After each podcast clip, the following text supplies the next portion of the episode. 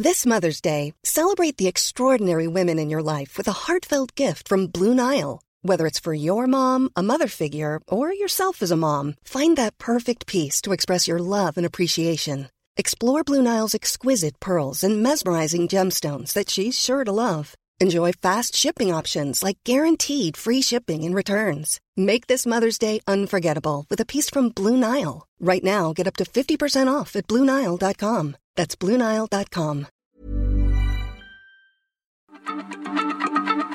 Heraldo Radio, la H se lee, se comparte, se ve y ahora también se escucha.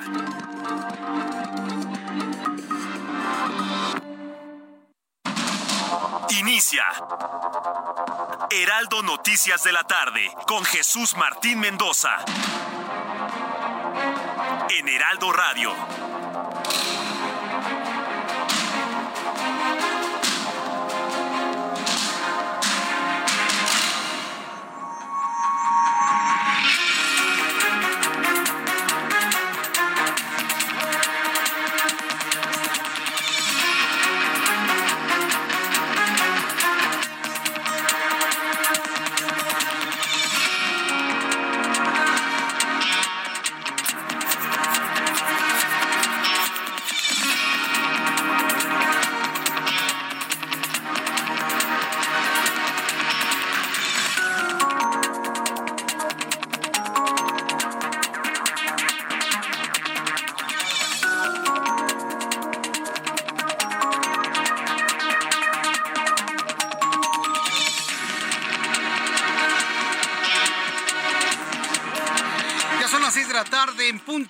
Centro de la República Mexicana. Bienvenidos, muy buenas tardes. Iniciamos el Heraldo Radio de este día, hoy 15 de junio. Es quincena, por cierto, ¿eh? Hoy es jueves 15 de junio del año 2023.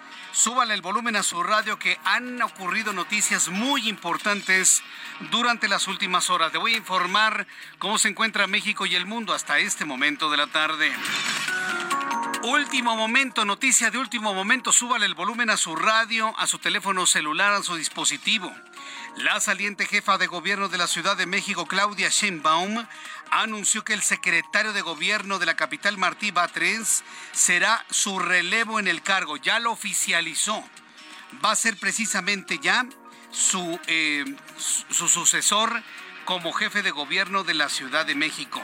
En otra de las noticias importantes de este día, el aspirante a la candidatura a la presidencia de Morena, Marcelo Ebrard, que por cierto se coloca en primer lugar en varias encuestas que ya se han eh, publicitado el día de hoy, se han conocido, han sido virales, en donde todo parece indicar si la elección para elegir candidato fuera el día de hoy, ganaría Marcelo Ebrard sin duda alguna. Bueno, pues el aspirante a la candidatura a la presidencia por Morena, Marcelo Ebrard, propuso que los simpatizantes y militantes puedan hacer aportaciones hasta de un máximo de 5 mil pesos que podrían ser depositados en una cuenta abierta por el partido para financiar los recorridos por el país de los participantes en el proceso. Con esta propuesta, Marcelo Ebrard se estaría financiando de manera totalmente legal con base en las leyes electorales vigentes, de recurso importantísimo para seguir fundamentando su primer lugar en la encuesta de Morena. Y si volteamos hacia la posición, bueno, pues hay que esperar hasta el 26 de junio. Marcelo Ebrard y Claudia Sheinbaum y varias encuestas que se han conocido el día de hoy colocan sin duda a Marcelo Ebrard en primer lugar de las preferencias de los morenistas para ser su candidato a la presidencia de la República. Mientras tanto, el presidente mexicano advirtió el día de hoy que su gobierno no va a permitir chantajes, por lo que no cederá las presiones de los agricultores y productores de granos que siguen tomando el aeropuerto internacional de Culiacán, a quienes acusó de estar ligados a partidos vinculados al bloque conservador. Ahora resulta, ay presidente, a veces las maromas no le salen, presidente. Ahora me va a decir que los campesinos están con la derecha. Ahora me va a decir que los agricultores están con la derecha, están con los conservadores. A ver, presidente, por favor. Es importante que si va a hacer conferencias matutinas, las haga con una cabeza completamente fría, porque con la cabeza caliente dice cosas que no tienen ningún sentido. ¿Cómo los agricultores y los campesinos van a estar con la derecha? Por Dios, ¿en qué cabeza cabe? Bueno, pues hoy aseguró eso el presidente mexicano y le voy a tener los detalles más adelante aquí en el Heraldo Radio. Este jueves, en el último meeting de Claudia Sheinbaum como jefa de gobierno de la Ciudad de México, cerca de 10 mil personas esperaron desde las 10 de la mañana la mandataria capitalina en el Monumento a la Revolución, soportando temperatura de 30 grados. Fue una manifestación totalmente libre y espontánea de trabajadores del gobierno que dijeron, hoy no trabajamos, aventamos nuestras computadoras a un lado, vamos a salir a las calles para apoyar a nuestra candidata Claudia Sheinbaum. Claro, fue por supuesto una manifestación libre y espontánea la que vimos el día de hoy, bajo un tremendo sol y una temperatura de 30 grados en la Ciudad de México. Hoy le voy a tener todos los detalles de esto aquí en el Heraldo Radio. Este jueves el Consejo de Salubridad General determinó que a partir del día de hoy el COVID-19 deja de considerarse de atención prioritaria en México, pero las instituciones públicas de salud mantienen la responsabilidad de realizar acciones necesarias para prevenir, controlar y mitigar el padecimiento causado por el virus SARS-CoV-2. Si usted me pudiese ver en este momento en imagen de televisión, vería que en mi mano derecha tengo mi cubrebocas KN95 yo sigo manteniendo el cubrebocas cuando llego a la oficina, cuando voy a lugares públicos, cuando tengo la necesidad de utilizar el transporte público. Me pongo mi cubrebocas KN95. Yo le invito a todo el público que me está escuchando, sobre todo que utilizan transporte público, a seguirlo utilizando. No nada más para evitar COVID, sino para evitar otro tipo de enfermedades respiratorias y gastrointestinales es muy importante seguir utilizando el cubrebocas el día de hoy. Son los cuatro temas importantes de este día. Cuando ya son las seis de la tarde con seis minutos, hay más información que nos presenta en resumen Giovanna Torres. Integrantes de la Comisión de Economía de la Cámara de Diputados aprobarán durante la tarde de hoy un dictamen cuyo objetivo es regular a boleteras como Ticketmaster o CESA y entre otros. El dictamen pretende proteger al consumidor para garantizar los accesos, reembolsos, medidas contra sobreventas. Además, habrá multas de hasta 3 millones de pesos por acaparamiento y reventas. El nuevo presidente de la Junta de Coordinación Política del Senado, Eduardo Ramírez, ya dijo que no se irán a periodo extraordinario para nombrar a los miembros del Instituto Nacional de Transparencia, Acceso a la Información y Protección de Datos Personales que faltan por nombrar. Mario Delgado, presidente de Morena, informó este jueves que el partido está investigando la procedencia del video en el que se observa a Claudia Sheinbaum reclamando al presidente del Consejo Nacional, Alfonso Durazo, durante la reunión en la que se definió el método para elegir al aspirante presidencial. Ulises Ruiz, ex gobernador de Oaxaca, se destapó como aspirante independiente a la presidencia del país. El exmandatario estatal explicó que su intención de participar en las próximas elecciones del 2024 es hacerlo sin partidos políticos, debido a que estos han perdido credibilidad, por lo que consideró que al hacerlo de manera independiente tiene más posibilidades de cumplir con su cometido. Cecilia Flores Armenta, líder del colectivo Madres Buscadoras de Sonora, informó que en estos momentos se encuentra con temor de salir a campo a tratar de localizar a sus familiares desaparecidos, luego de que este miércoles asesinaron a balazos a la policía Octavia Yala Lugo, quien apenas unos días antes las acompañó en una jornada de búsqueda en Guatabampo. El Estado de Nuevo León aprobó con 22 votos a favor y 10 en contra el matrimonio igualitario, más de cuatro años después de que la Suprema Corte de Justicia de la Nación ordenara que se legislara a favor de los derechos de la comunidad LGBT. Familiares y amigos de cuatro personas desaparecidas marcharon este jueves en Chilpancingo Guerrero para exigir a la Fiscalía General del Estado su presentación con vida. Los integrantes de la familia desaparecieron entre la noche del viernes y madrugada del pasado sábado cuando viajaban de la ciudad de Chilpancingo a la comunidad de Palo Blanco.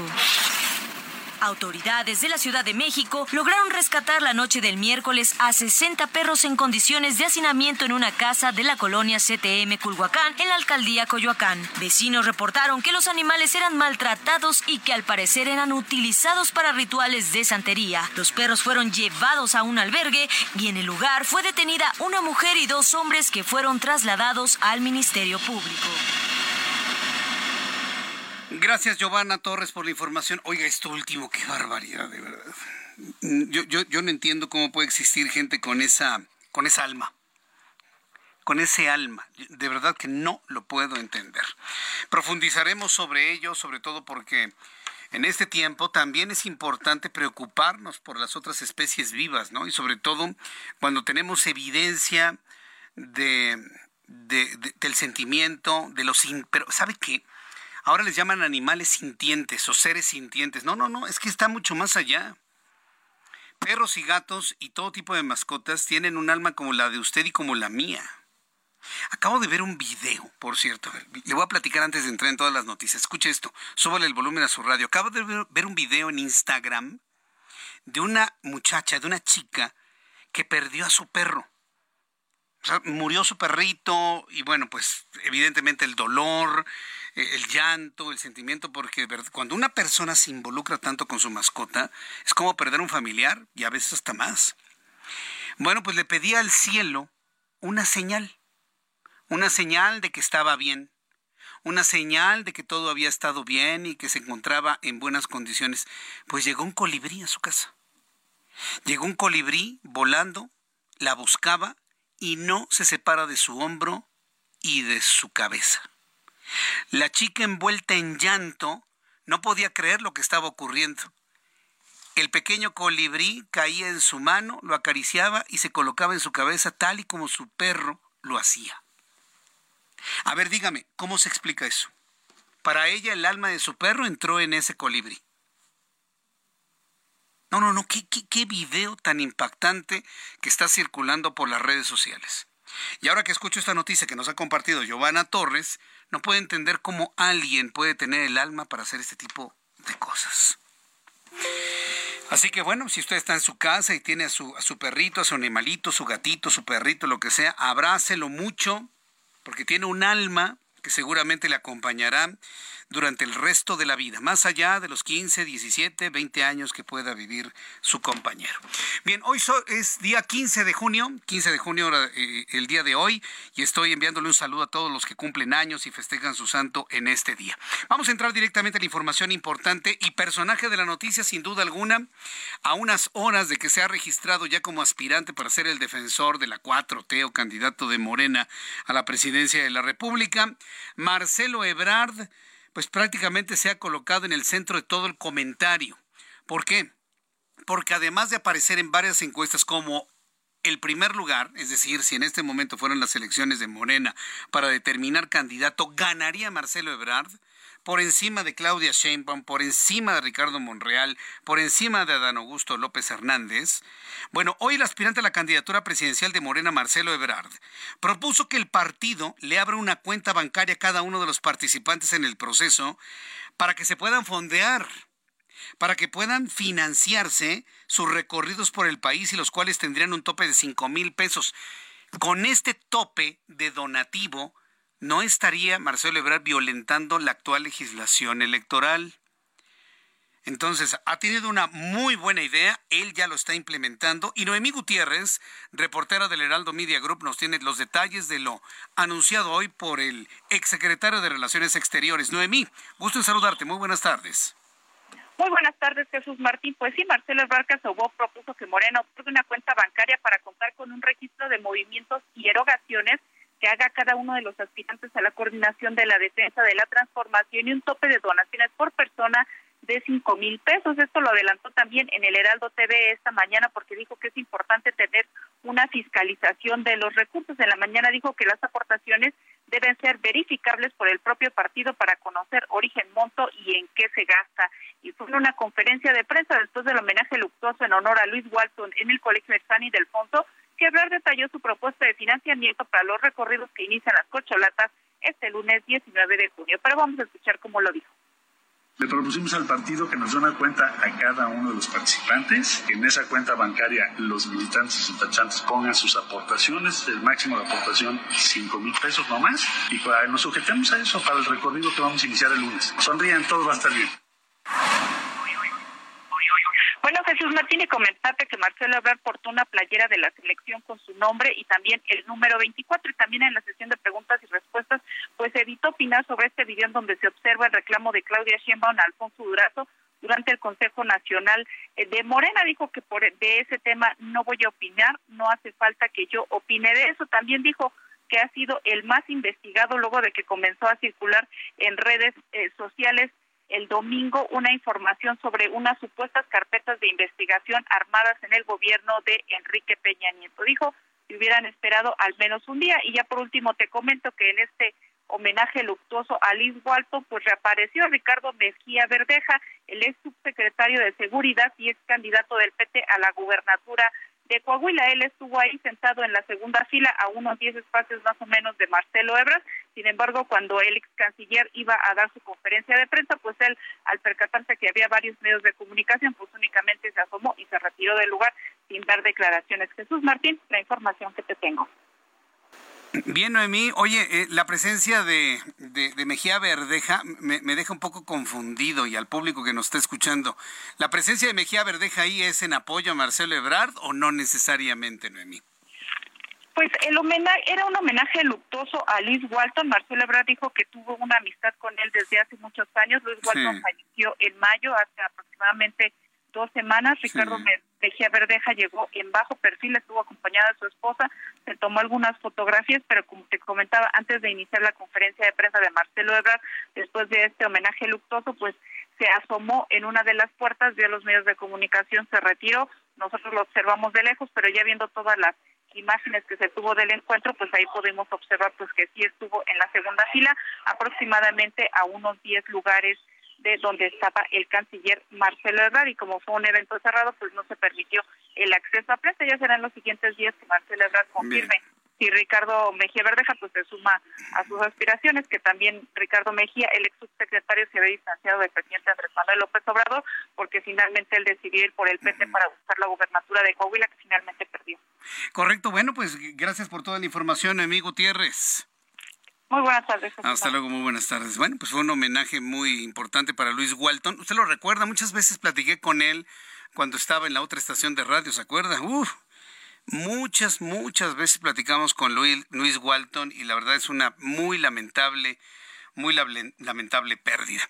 Pero bueno, todos los elementos y mensajes políticos con las presencias y las ausencias dan mucho de qué hablar. Ya veremos finalmente Ricardo Mejía por dónde va a estar. Lo que sí le puedo decir es que en un momento dado de una candidatura y una todavía remota, pero posible, eventual presidencia de Marcelo Ebrard en 2024, un hombre como Ricardo Mejía Verdeja, con el conocimiento de lo que sucede al interior de la Secretaría de Seguridad Ciudadana Federal, desde mi punto de vista se vuelve fundamental, importantísimo.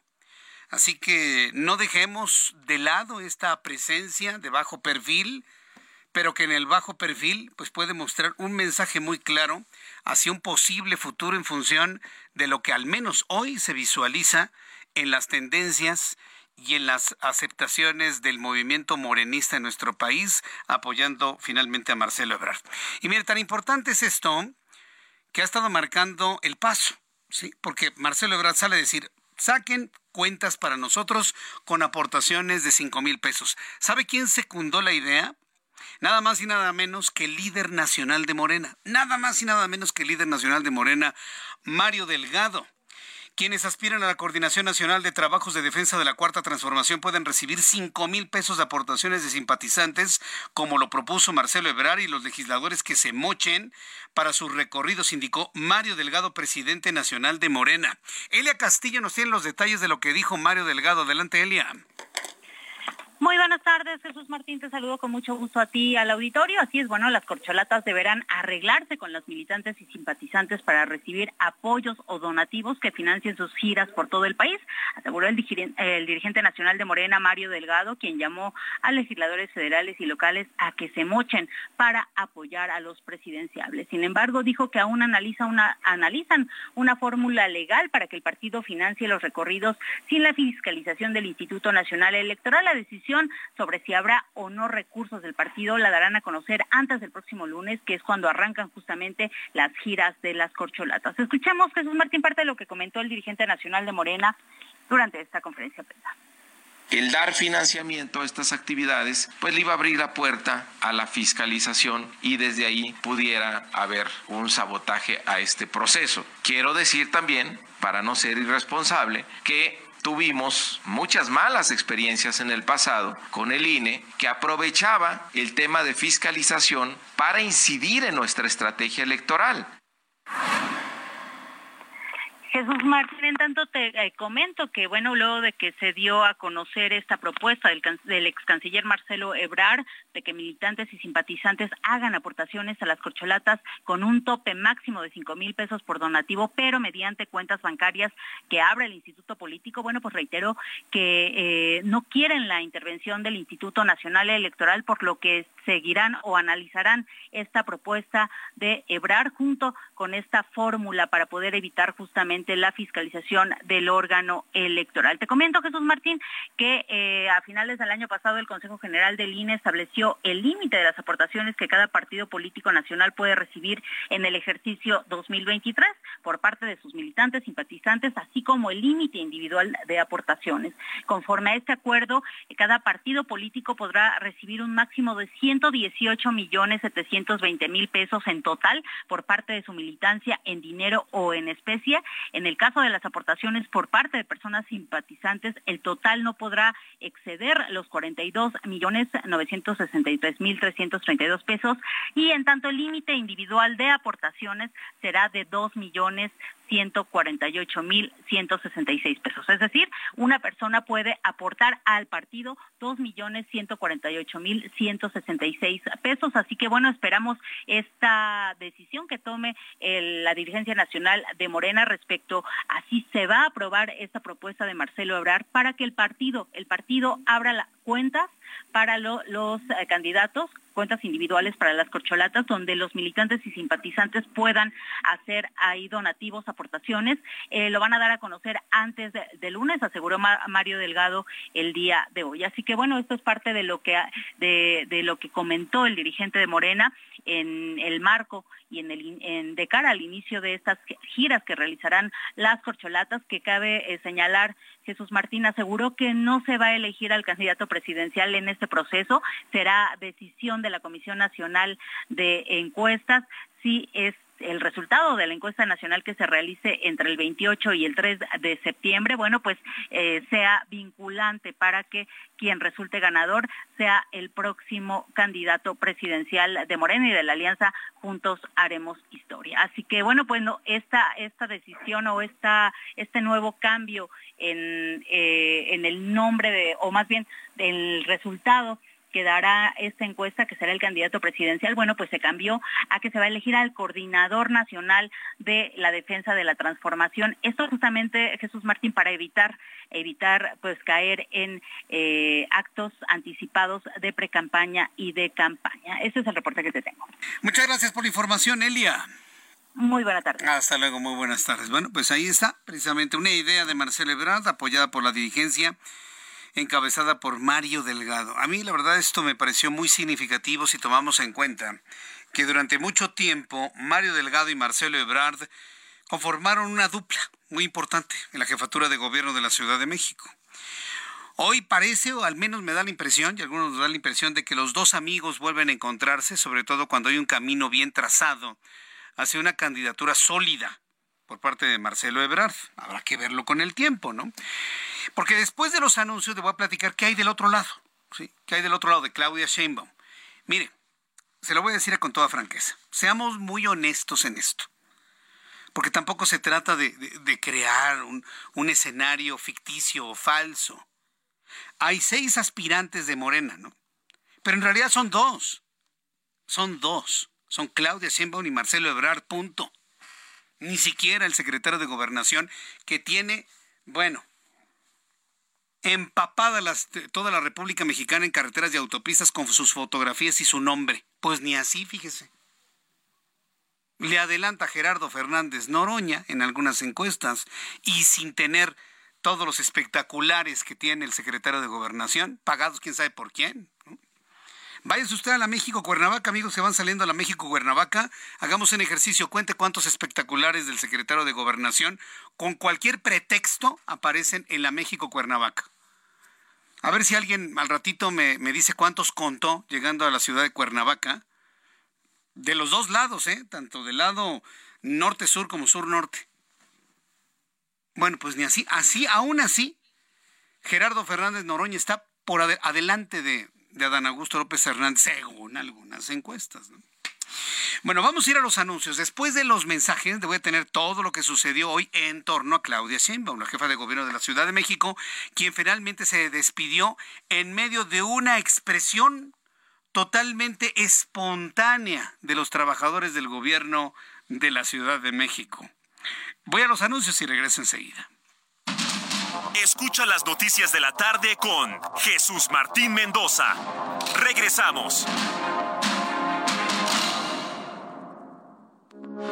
Heraldo Radio, con la H que sí suena y ahora también se escucha.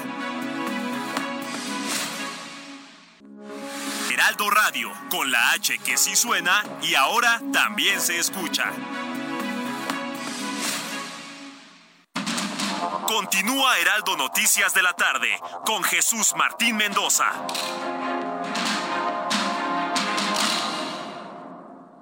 CAT promedio de 31.1% sin IVA. Vigencia del 3 al 31 de mayo. Detalles en ram.com.mx. Aprovecha el mes del trabajo RAM con las mejores promociones del año para estrenar una RAM 4000. La única pickup doble cabina que carga con más trabajo. Llévatela con tasa desde 9.75%.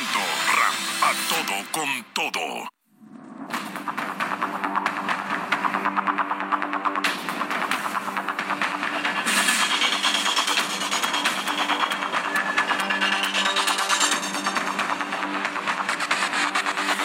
Son las 6 de la tarde con 31 minutos hora del centro de la República Mexicana. Escucha usted el Heraldo Radio. Yo soy Jesús Martín Mendoza con toda la información importante esta tarde.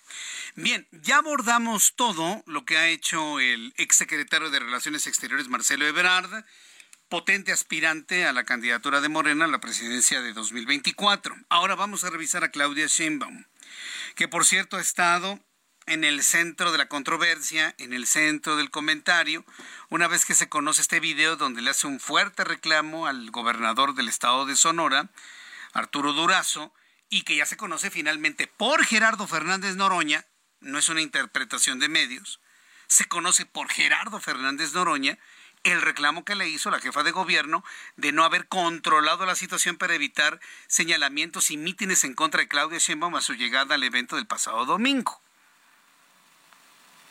Ha circulado por redes sociales y ha sido muy comentado la actitud de la jefa de gobierno con puño cerrado y dedo flamígero reclamándole al gobernador de Sonora. Entonces, ese asunto, bueno, algunos lo han visto muy bien, algunos lo han visto muy mal.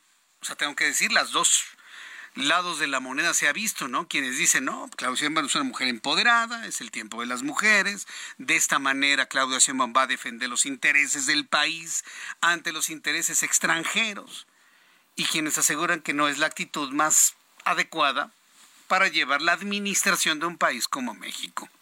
Entonces, en análisis y comentarios sobre ese asunto podemos, digo, llevarnos bastante tiempo. Pero concretamente, ¿qué ocurrió el día de hoy? La un jefa de gobierno de la Ciudad de México, Claudia Sheinbaum, realizó su último mitin como jefa de gobierno en el Monumento a la Revolución, en donde se reunieron 10.000 personas. ¿Quiénes son estas personas? Trabajadores del gobierno de la Ciudad de México, que en un acto espontáneo y de adhesión salieron de sus oficinas dejando el trabajo a un lado, apagando computadoras. ¿Vamos a apoyar a nuestra jefa de gobierno? Se sumaron más de 10.000 personas soportando una temperatura de 30 grados Celsius hoy en la Ciudad de México. En el evento, la jefa de gobierno fue recibida al grito de presidenta, presidenta, presidenta y agradeció a los presentes por permitirle gobernar la ciudad. Y esto fue lo que dijo en el mitin en el Monumento a la Revolución. El día de hoy es mi último día como jefa de gobierno de la Ciudad de México. Dejo la gran tarea de gobernar a este digno pueblo de la ciudad para salir a encontrarme con el pueblo de México, para dar continuidad a la cuarta transformación de la República, para hacer realidad que una mujer encabece los destinos de la nación. Sí, así fue el mitin. Sí, así fue. Esto ocurrió todavía hace algunos minutos ahí en, en, esta zona de la capital de la República. Vamos con mi compañero Javier Ruiz. Javier Ruiz en unos instantes nos va a tener toda la información de lo que ocurrió en este lugar, cuántas personas se reunieron. Fíjese, a, a las doce y media de la tarde aproximadamente, cuando estábamos en el Heraldo Televisión, dábamos cuenta con nuestros compañeros reporteros cómo salían cientos de trabajadores de las oficinas de la Secretaría de Seguridad Ciudadana, estas que se encuentran en la calle de Liverpool, en la zona rosa. Iban saliendo, digo, yo no sé si les dieron permiso, sí, pero pues de una manera espontánea. Salían los trabajadores del gobierno capitalino para unirse a esta manifestación ahí en el Monumento a la Revolución para desearle éxito a la jefa de gobierno, que efectivamente hoy es su último día. Mañana finalmente en el Congreso de la Ciudad de México se va a analizar ya la, petición, ni siquiera de licencia, la renuncia definitiva de Claudia Sheinbaum, dejando a Martí Batres como el próximo jefe de gobierno de la Ciudad de México. Súbale el volumen a su radio. Javier Ruiz, nuestro compañero reportero, fue testigo de este mitin y este discurso que emitió Claudia Sheinbaum en su último día como jefa de gobierno. Adelante, Javier, gusto en saludarte. Así es, Jesús Martín, excelente tarde. Un mitin que prácticamente duró cerca de una hora con 15 minutos, donde pues lo primero que mencionó la jefa de gobierno es que dejaría pues la jefatura para ser la primera mujer que gobierne México, acompañada de su gabinete Jesús Martín, principalmente el secretario de gobierno Martín Batres, de la fiscal de la Ciudad de México, Resina Godoy, de Marina Robles, de Andrés Layuz y también de Factalá Cabani, pues eh, todos ellos lo acompañaron, e justamente también algunos alcaldes de, Morena, de, principalmente de la zona de Iztacal, Fernando Quintero, de Belín Parra, de Geruceno Carranza y Clara Brugada de Iztapalapa. Algo que llamó la atención, Jesús Martín, es que el secretario de Seguridad, Omar García Harfus, pues él si no, no llegó a, este evento, se desconoce, no dieron a conocer el motivo, únicamente mandó a los mandos de la policía. Mencionó que pues en cinco años se han hecho mejoras en la Ciudad de México, principalmente pues mayor inversión, dejó en un 3% menos la deuda de la Ciudad de México y también eh, mencionó que 38% de la inversión privada pues, eh, se fue a la Ciudad de México por encima de Monterrey y de Guadalajara, donde pues principalmente hay bastantes empresas. También mencionó que pues en turismo es la segunda más visitada, solo por detrás de Quintana Roo, en educación también mencionó que hubo más de un millón doscientos mil niños los, los, los que se vieron beneficiados con becas, hubo centros infantiles, aumentó por supuesto también eh, algunas preparatorias en la zona de Pilates. En cuestiones de cultura también mencionó que hubo bastantes programas para lectura de cultura y también pues eh, la ampliación de muchos conciertos que se habían retirado pues justamente por la pandemia, dos de los principales que llenaron el Zócalo fue pues el Grupo Firme y también los fabulosos Cadillacs. En cuestiones de salud, Jesús Martín pues mencionó que la Ciudad de México fue de las principales ciudades donde hubo un mejor eh, pues programa para vacunación. En cuestiones de movilidad también pues que se realizaron obras importantes como el cablebús en Iztapalapa y en la alcaldía Gustavo Amadero. De la misma manera, pues el trolebús en Iztapalapa y una ampliación que se va a llevar a cabo en la zona de Valle de Talco. En cuestiones del metro, únicamente yo mencionó que iba una inversión pues importante, que la línea 1 sería renovada completamente. De la misma manera, mencionó que hay más de dos mil millones para dar mantenimiento. De la línea 12, esta sí no se tocó ningún tema. Y también mencionar Jesús Martín en seguridad, pues hubo una disminución de los 58% en delitos de alto impacto y también una disminución del 51% de homicidios dolosos en toda su administración. Ella mencionó que también pues hay varias obras todavía por concluir, que estas obras pues ya está dado el presupuesto y que será el encargado Martín Batres quien justamente pues eh, lleve ahora pues esta batuta del gobierno y que tendrá que entregar las obras porque hay presupuesto y, tiempo. De la misma manera se agradeció a su gabinete, a gran parte de la ciudad y por supuesto también mencionó Jesús Martín que ahora eh, México se escribe, ya no se escribe con M machismo, sino que ahora se escribe por mujer. Mencionó también que dará continuidad al presidente de México en esta nueva administración en caso de ganar y por supuesto finalizó diciendo que vamos a seguir haciendo historia. Prácticamente un meeting de una hora con diez minutos, más de 25 mil personas las que acudieron al monumento a la revolución y prácticamente hace unos momentos también ya se acaba de retirar en un vehículo, escoltado por supuesto por mucha gente que llegó a este lugar y únicamente también tener en cuenta pues los cortes que tenemos en todo el paseo de la reforma, debido a que todavía hay muchas bandas, muchos camiones que trajeron a personas a este punto del paseo de la reforma, así que hay que evitarlo, de preferencia utilizar el eje central o la avenida Chapultepec. De momento, José Martín, es el reporte que tenemos. Muchas gracias por esta información, Javier Ruiz. Hay todavía gente ahí en el Monumento a la Revolución, se armó una kermés, ¿no? ¿O qué? Sí, prácticamente una fiesta, Jesús Martín, hay banda, hay comida, hay música, hay de todo, la clase, la calle de Ignacio Mariscal, pues prácticamente se colocaron vallas para que pudieran salir pues tanto los secretarios como la jefa de gobierno y también pues se montó un operativo, aunque sí de seguridad, principalmente en cuestiones de realidad, porque pues todavía continúa cerrado, muchas personas que vienen de las distintas alcaldías, si no menos al de 14 si vienen, y pues incluso estaban regalando comida todavía aquí en el Paseo de la Reforma, y la banda que prácticamente continúa tocando en todo este punto, hay que evitar el Paseo de la Reforma al menos entre la avenida Juárez, la avenida Hidalgo y la glorieta de las mujeres que luchan porque pues tenemos cortes a la circulación todavía en todo este punto, Jesús Martín. Correcto, muchas gracias por esta información, Javier Ruiz, muy completo, ¿eh? Muchas gracias. Muchas gracias, estamos atentos, hasta luego. Ahí, ahí, ahí cómete un muégano a nombre de nosotros, por favor, ¿eh? Están dando solo arrocito, Jesús Martín, yo creo que... Ah, tacos de guisado. Tacos de guisado, de salchichas con arroz. bueno, a ver si hay de huevo cocido, ¿no? Con arrocito, le pones salsa. ¿Qué tal está guisado, amigo? Muy rico. Órale. Ahí está Jesús Martín, muy rico. Muchas personas están acudiendo. Bueno. A salchichas, salchichas y arroz. Salchichita y arroz, mira, qué rico.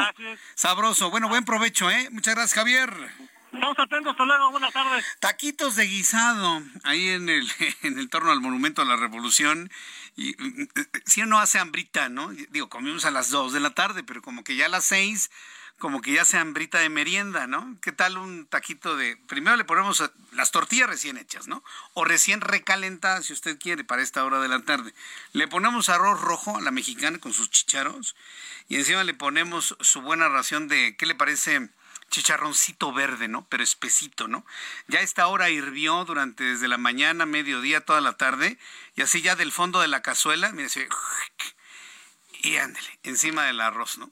Le pone unos granitos de sal de mar, lo cierra y vámonos para adentro, ¿no? Pero, pero en el estilo de estar de pie, mano izquierda, plato, con el índice y el dedo medio sostiene usted el refresco acostumbrado, se echa usted para adelante en un ángulo, fíjese, es muy importante, en un ángulo de 75 grados, baja usted la cabeza, le da una mordida al taco, cae todo el caldillo, ¿no?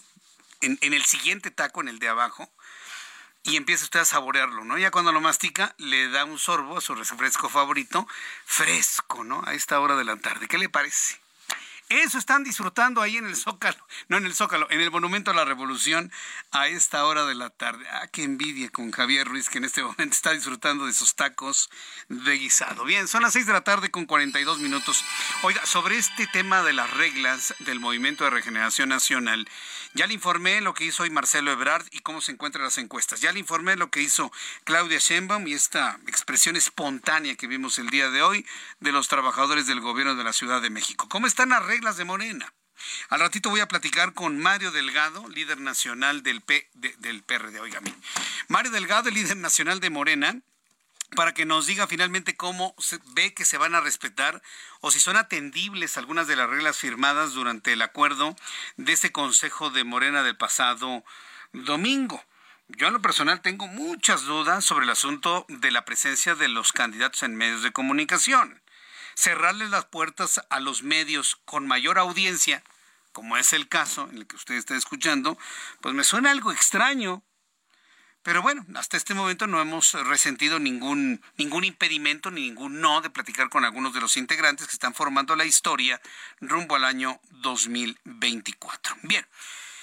En lo que espero la comunicación con Mario Delgado, cuando son las 6 de la tarde con 43 minutos, hora del centro de la República Mexicana, vamos a revisar lo que ha pasado en Culiacán. Este llamado que hizo el gobernador del estado de Sinaloa a los productores para asaltar, no hay otro término para decirlo, asaltar instalaciones y bodegas de empresas de la iniciativa privada, ha sido condenado por todos hasta por el presidente de la República hoy en la mañana. Pero paralelo a esto, fuimos testigos de cómo productores del campo mantenían cerrado el aeropuerto internacional de Culiacán. Finalmente este aeropuerto ya se retiró, ya se reabrieron las puertas y tras el retiro de los productores agrícolas del Aeropuerto Internacional de Culiacán, Sinaloa, comenzaron a reanudarse las actividades en la terminal aérea. Ya hay salidas y aterrizajes programados. Manuel Aceves es nuestro corresponsal en Culiacán, Sinaloa, y nos informa. Adelante, Manuel, gusto en saludarte. ¿Cómo te encuentras? Bienvenido.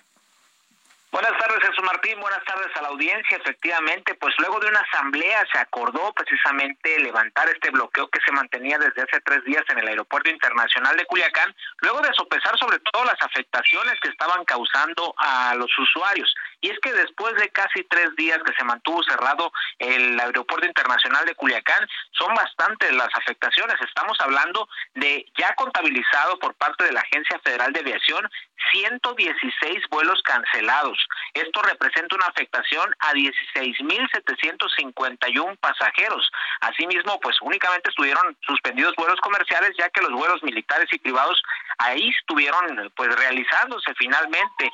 Los productores valoraron esto y acudieron a un encuentro con el gobernador Rubén Rocha Moya cerca de las 10 de la mañana. Esto luego también del anuncio del presidente Andrés Manuel López Obrador de que no los iba a atender así se mantuvieran bloqueando el aeropuerto, no les iba a dar pues eh, el, juego que ellos eh, esperaban, fue lo que eh, pues comentaban y por eso fueron a buscar al, al gobernador Rubén Rocha Moya y pues derivó una serie de compromisos ese encuentro, eh, entre los que destaca, por ejemplo, pues buscar que se construya un precio razonable para las toneladas que no entraron en el esquema de los productores, eh, pues están hablando de cuatro millones aproximadamente de toneladas de maíz, las cuales no estaban de alguna manera respaldadas por ese esquema, se va a buscar y se le va a dar el acompañamiento. Hoy no se tocó el tema de la invasión a estas bodegas, a Cargill, a Minsa, hoy como que pues se reflexionó o hubo algún jalón de orejas por ahí, pero no, no se mencionó ese tema, se evitó a toda costa. Y bueno, solamente la vía del diálogo fue lo que prevaleció este día, Jesús Martín.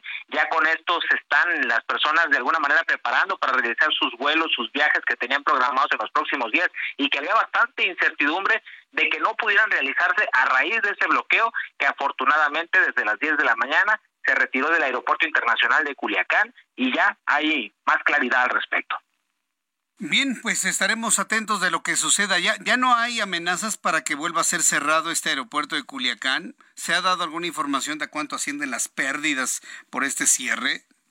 Manuel. De momento no ha fluido información en cuanto a, la cuestión económica, pero pues sí estamos hablando de, de 16.751 pasajeros afectados. Hubo cancelación de eventos, cancelación de citas médicas en otras ciudades, en otras en otros estados, lo cual pues representa bastantes pérdidas. Platicamos con algunos usuarios del aeropuerto, nos decían que ellos tenían reservados hoteles para vacaciones, los cuales perdieron o van a ver la forma de negociar. Son bastantes las afectaciones en lo individual, eh, estamos hablando de 16.751 personas, hay que sacar la cuenta de cuántas broncas les echaron a cada uno de ellos y pues las van a estar arrastrando por varias semanas Jesús Martín, lo cual pues no es nada fácil. Ellos dicen, bueno, ya encontraron una vía de solución, de posible solución, y a nosotros quién nos resuelve? Es la gran pregunta. Bien, pues gracias por la información, Manuel.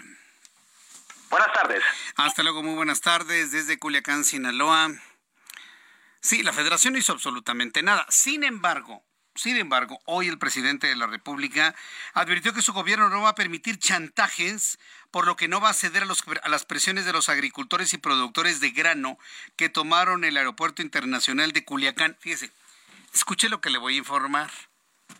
Son productores de grano que lo único que quieren es que su producto se distribuya en condiciones de igualdad, evitando el intermediarismo los productores quieren ganar lo mismo que se están llevando o el gran distribuidor o el intermediario.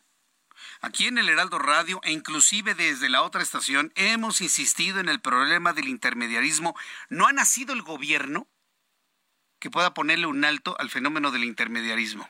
Les pagan en centavos los guacales de producto a los campesinos, principalmente en el sur del país, y el asunto también se produce en el norte, donde finalmente están los campos ya completamente tecnificados. pero el fenómeno es el mismo. ¿Usted cree que un productor va y le vende a Walmart o le vende a cualquier otra cadena sus productos o a la central de abasto? No. Los únicos introductores de productos son los intermediarios. Y les pagan de verdad en centavos, en pesos, un guacal de calabazas, de papas, de jitomates, de chile ancho, de chile poblano, de pepinos, de, de lechugas. Eh, ¿Qué otra cosa he visto que se produce? Inclusive hasta los productores que siembran flor como la gladiola, se los pagan en unos cuantos pesos. Y ellos los venden en cientos de pesos, pero en eso no se meten son productores que están desesperados por la inequidad en cuanto a la ganancia que tienen de un producto de, el producto de un trabajo de sol a sol. Ser campesino es un trabajo de sol a sol. ¿Y qué se llevaron hoy esos trabajadores que en exigencia de esa igualdad cerraron el aeropuerto? Se llevaron el insulto del presidente mexicano asegurando que se tratan de campesinos conservadores. A ver, esto sí verdaderamente ya raya en lo increíble. El presidente en su desesperación por ver cómo sucumbe su gobierno, es decir, su tiempo, sucumbe. Está en el último año. Ya nadie le hace caso. Todos, la, la atención está en Sheinbaum, en Ebrar, en Adán, en Ricardo. En esa desesperación de seguir manteniendo la atención, ha calificado a los campesinos de conservadores. Hágame usted el favor. Durante su conferencia matutina de este jueves, el presidente de este país aseguró que un importante número de productores estaban mal acostumbrados a la corrupción de antes y no tienen llenadera. Uf. ¿A poco se van a quedar de brazos cruzados esos productores?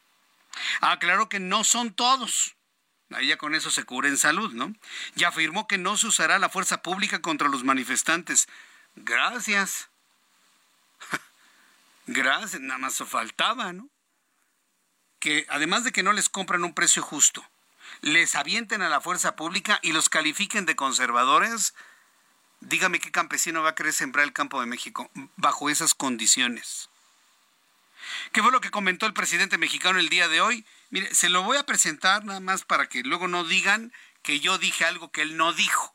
Así que aquí está el presidente. Estos no tienen llanadera y se quedaron mal acostumbrados. Entonces, piensan como antes, que si tomaban una carretera no aguantaban, porque ya hemos hablado de que imperaba la corrupción. Entonces, como el presidente era corrupto y los secretarios de Agricultura corruptos y todos corruptos, pues todo era puro chantaje. Nada más que no se les debe de olvidar que el presupuesto es dinero del pueblo.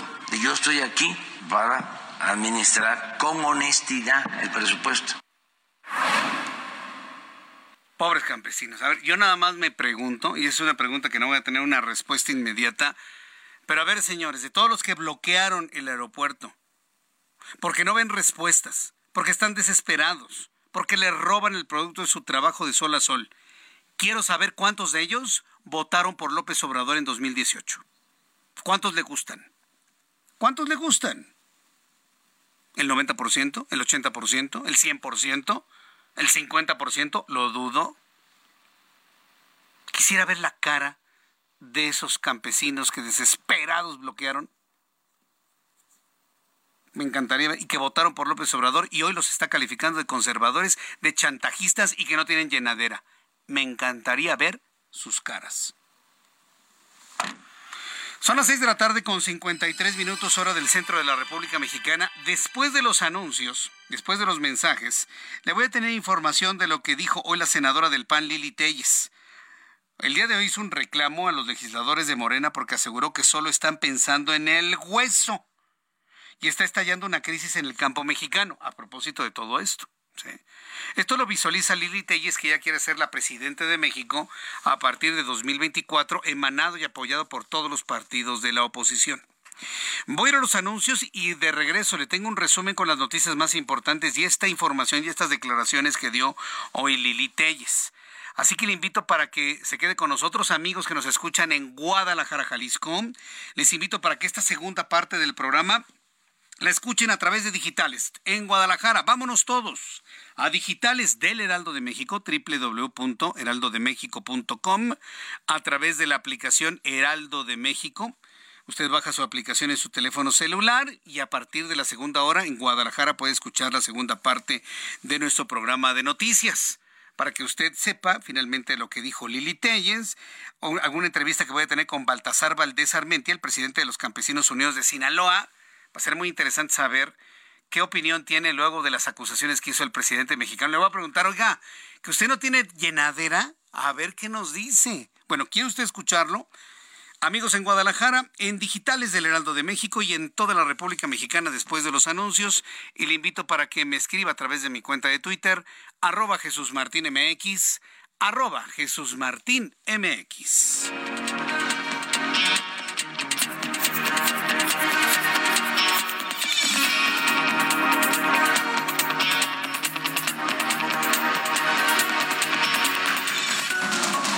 Escucha las noticias de la tarde con Jesús Martín Mendoza. Regresamos.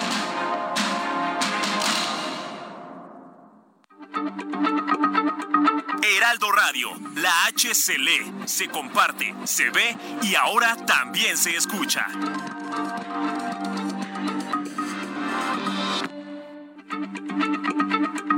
Heraldo Radio, la H se lee, se comparte, se ve y ahora también se escucha.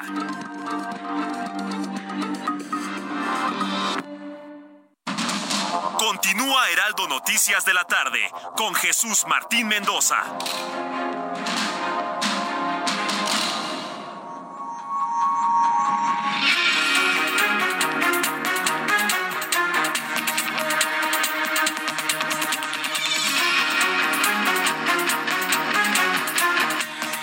Las 7 en punto, las 19 horas en punto hora del centro de la República Mexicana.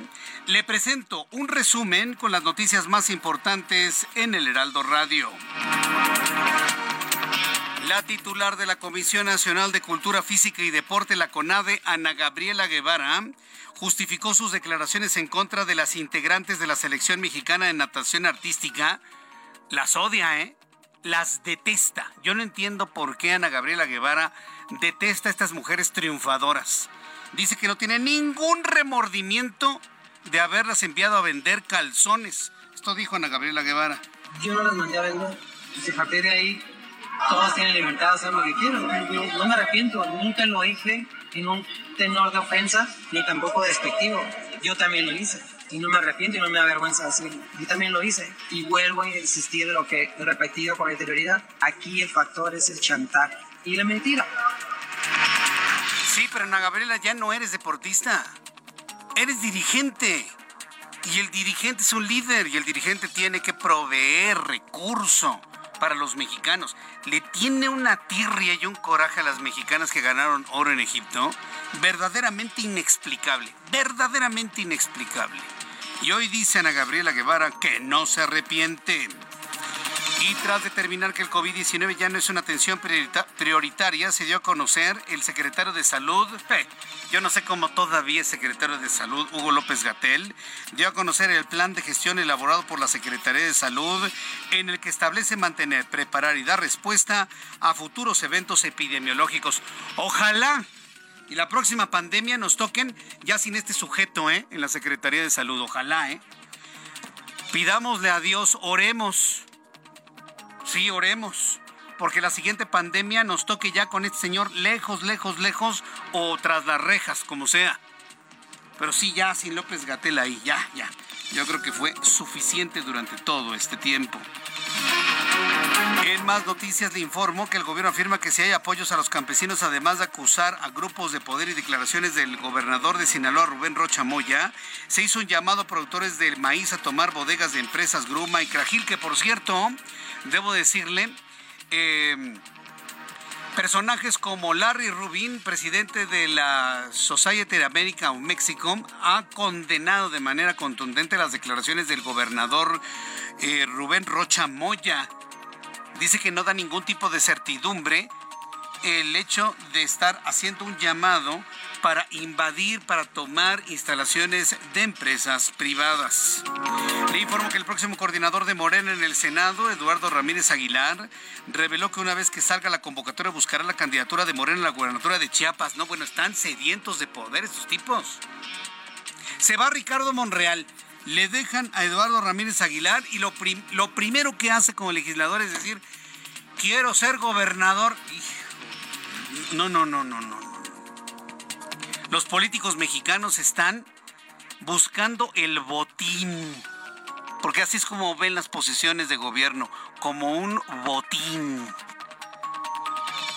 Todavía ni siquiera toma el control del espacio que le deja Ricardo Monreal y ya se anuncia como gobernador misma que también buscará el director del Instituto Mexicano del Seguro Social, Zoé Robledo Aburto. Tiene más mérito Zoé ¿eh? para ser el gobernador de, Chiapas, sin duda alguna. Mientras tanto, el exgobernador de Hidalgo, Mar Fayad Meneses, anunció que tras 40 años de militancia presentará su renuncia al PRI, al señalar que bajo la actual dirigencia del tricolor las posibilidades de participación política se han visto coartadas, por lo que ha decidido hacer un alto en el camino, dijo Mar Fayad. El Servicio Nacional de Sanidad, Inocuidad y Calidad Agroalimentaria Senacica descartó que la muerte de cientos de aves marinas en el litoral del Pacífico entre Chiapas y Sonora haya sido por gripe aviar y atribuyó este hecho a los efectos del fenómeno meteorológico conocido como el Niño. La Secretaría de Seguridad Ciudadana de la Ciudad de México informó que tres menores fueron detenidos tras una riña en las inmediaciones de la Escuela Secundaria Técnica 36 en la colonia Jardín Balbuena, a quienes se les aseguró una réplica de arma de fuego. Le informo que los Centros para el Control y la Prevención de Enfermedades de los Estados Unidos, amigos que nos escuchan en Estados Unidos, les informo, han revelado que la tasa de suicidios entre jóvenes de entre 10 y 24 años aumentó un 62% entre 2007 y 2021 en los Estados Unidos, al pasar de 6.8 a 11 muertes por cada 100.000 personas de este rango de edad. La presidenta de Perú, Dina Boluarte, descartó un posible adelanto de las elecciones presidenciales en Perú y reiteró que va a cumplir el mandato para el que fue elegida como vicepresidenta junto con el destituido y encarcelado y criminal Pedro Castillo que debe concluir el 28 de julio de 2026.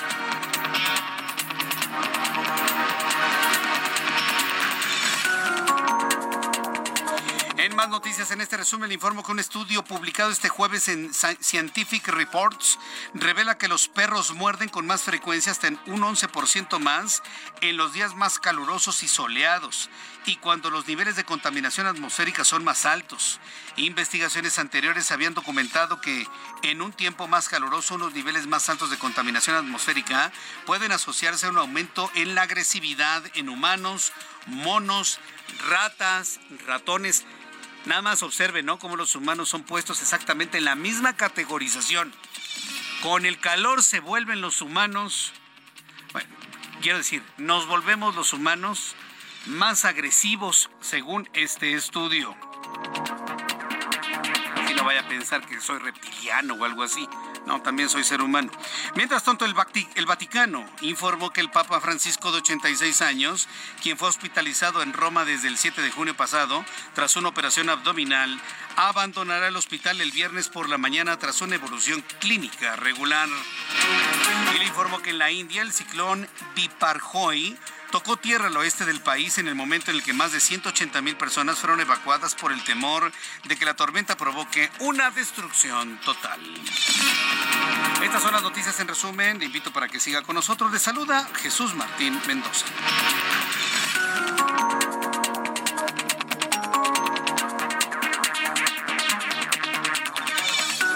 Ya son las 7.7 horas del centro de la República Mexicana, las 7.7 horas del centro del país.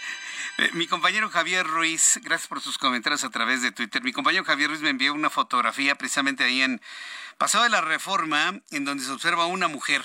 Una mujer que es de extracto humilde, seguramente tiene algún trabajo en alguna dependencia del gobierno de la Ciudad de México, a quienes les oblig... no, perdón, les invitaron a salir a las calles a manifestarse en favor de Claudia Sheinbaum, traer una banderilla con una especie de manita de cuatro dedos, pero sin dedo oponible. Qué raro este, este, este logotipo. ¿Ya viste el logotipo, Ángel?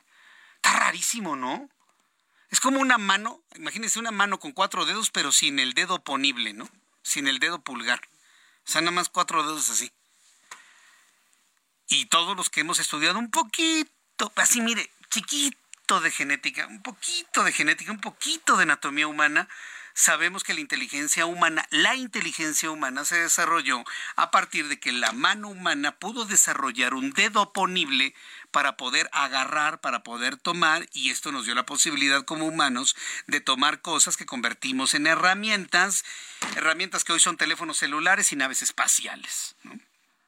Por eso me llama la atención que este logotipo de una mano sin dedo ponible, bajo este concepto de que el dedo ponible es el fundamento de la inteligencia humana, pues no aparezca, ¿no?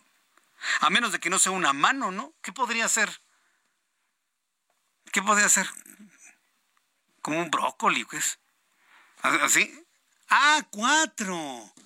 Ah, ya, ya me están explicando. No, Jesús Martín, estás mal.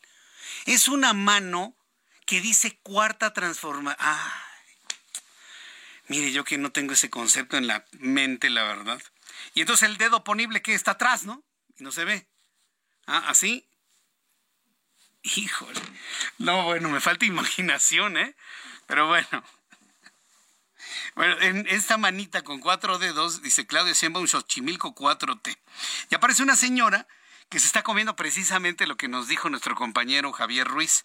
Un platito de, estos de unicel altamente contaminantes, con una cuchara de plástico de estas altamente contaminantes, de las que no se deshacen en 500 años. Y del lado derecho tiene su buen arroz. Eh, se ve bueno el arroz, ¿no? Y del otro lado salchichitas, de estas que están preparadas así con cebolla, con chilito. Haga cuenta como alambre, pero alambre de, de salchicha, ¿no? Es buenísima la preparación. Ahí lo estoy viendo, la verdad a mí se, me antoja.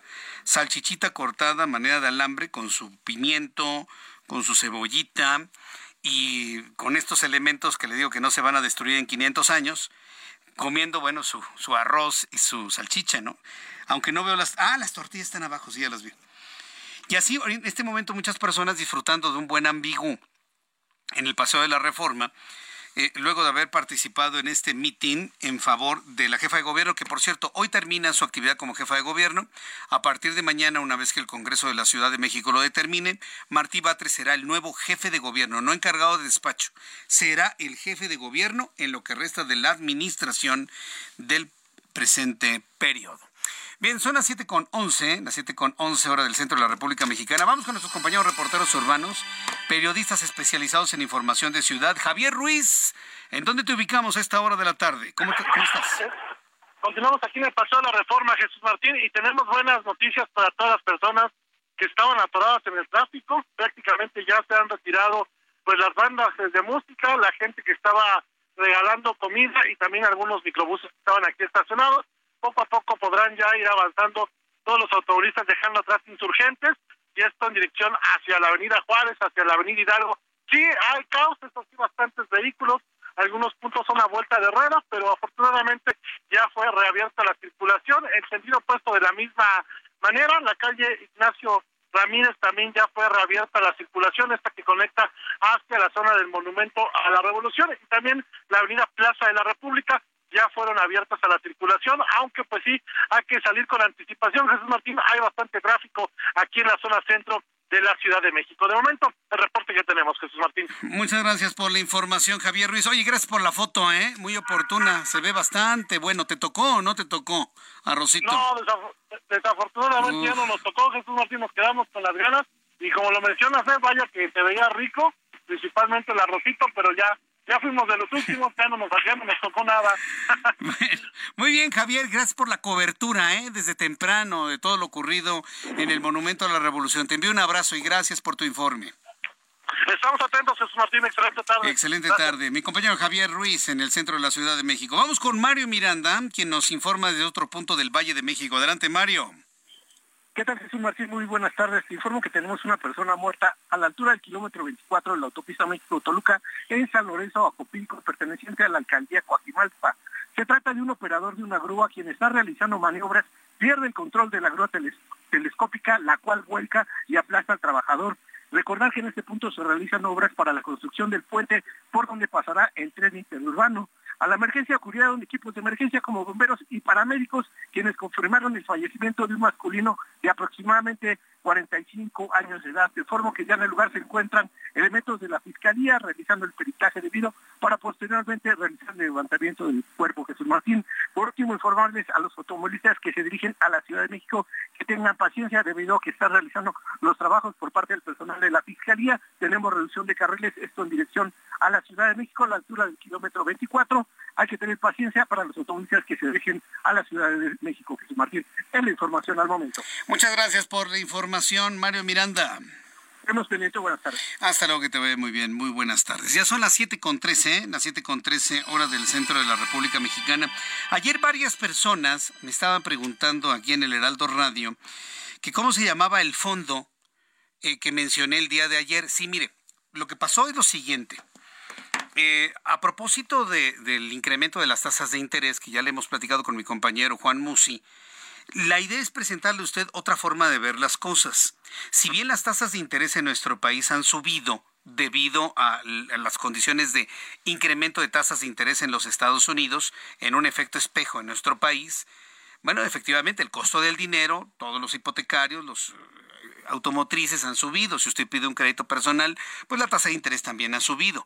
Pero si usted es una persona que tiene dinero, tiene ahorros, tiene el dinero del, del reparto de utilidades ahora que nos dieron en el mes de mayo, si usted tiene dinero se puede convertir en un inversionista, en un inversionista de instrumentos financieros en la banca nacional. Y lo que sucedió es que en lo personal me encontré con el eh, con la opción que está dando nuestros amigos de Citibanamex que se llama Fondo BLK 1 más de Rock de BlackRock. O también puede ir a usted a la sucursal de Banamex, si usted tiene su cuenta en Banamex o quiere entrar en contacto con ellos, ir con su ejecutivo y preguntar por el pagaré. En función del plazo y en función del monto, puede usted ganar hasta el 13% anual. Haga el cálculo en función del, del monto que usted tiene. Hay negocios que ni siquiera le dan ese porcentaje en el primer año de operación. Por eso a mí me pareció muy interesante. ¿De qué manera podemos hacer que las condiciones económico-financieras en este momento de incremento en la tasa de interés obren en favor de uno haciendo una inversión. Y de esta manera usted puede lograr el sueño que usted ha tenido durante mucho tiempo. Además de ser ahorrador, tener su dinero no nada más en una cuenta de ahorro, tenerlo en una cuenta de inversión y que le esté dando hasta un 13% anual sin plazo forzoso.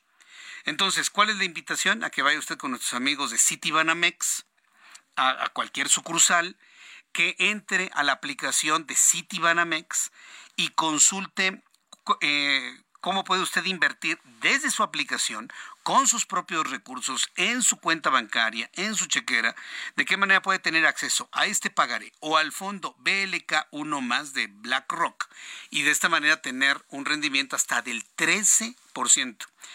¿Es bueno o es malo 13% Jesús Martín? Es bastante bueno, porque yo me he encontrado con otros instrumentos que dan el 10, 11, 9, 9.5, 10.3, 10.7. Ya un ofrecimiento del 13 en un instrumento bancario formal me parece que es extraordinario. Así que ahí está la invitación para que usted vaya a las sucursales de Citibanamex y consulte de qué manera se puede convertir usted en inversionista. Son las 7 con 17, hora del centro de la República Mexicana. Eh, en unos instantes voy a tener información desde Sinaloa. Para las personas que viajan a esta, parte de la República Mexicana, ya está reabierto el aeropuerto. Mire, de haberse mantenido cerrado el aeropuerto durante más tiempo, ¿sabe cuál hubiese sido el efecto? Eh, los productos del campo. Recuerde que Sinaloa es el granero de México. Sinaloa es el granero de México.